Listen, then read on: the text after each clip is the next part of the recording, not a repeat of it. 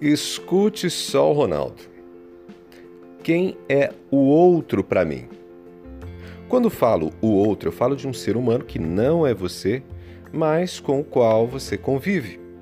Esse outro pode ser o seu amigo, pode ser o seu chefe, pode ser uma amiga que está sempre com você, pode ser o marido, a esposa. Quem é essa outra pessoa? O que ela significa para você? O que você espera dela? O que você busca nessa pessoa? Qual a utilidade que essa pessoa tem na sua vida? A discussão é um tanto filosófica, mas ela é essencial. A discussão toca num ponto importante: o que as outras pessoas realmente representam para você, o que representam para mim.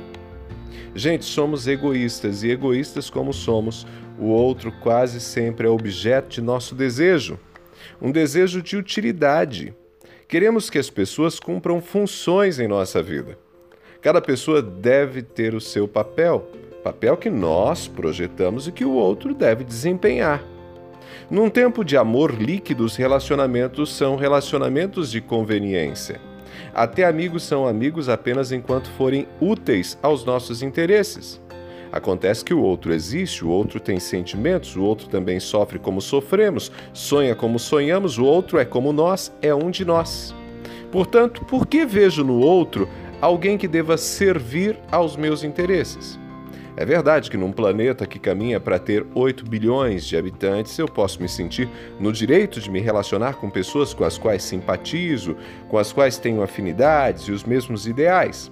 E isso não é ruim, Precisamos escolher bem as pessoas com as quais convivemos.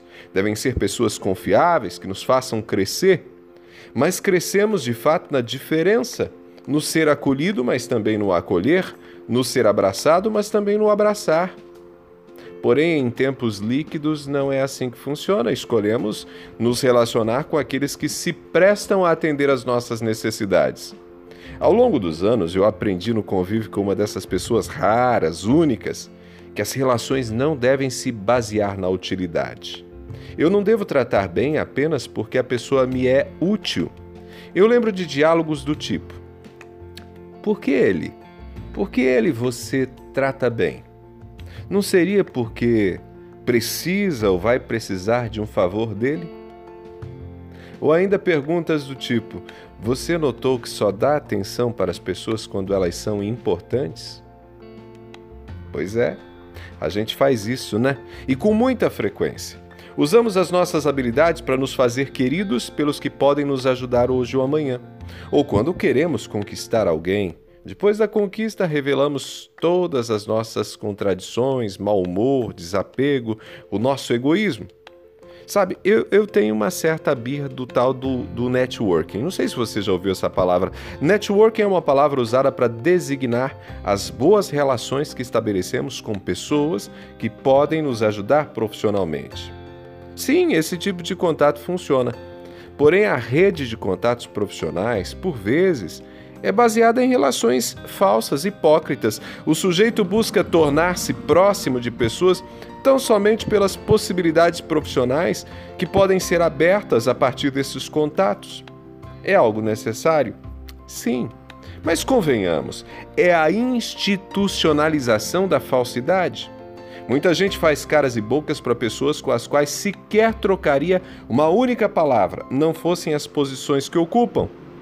Trata-se de um jogo de interesses em que não há inocentes.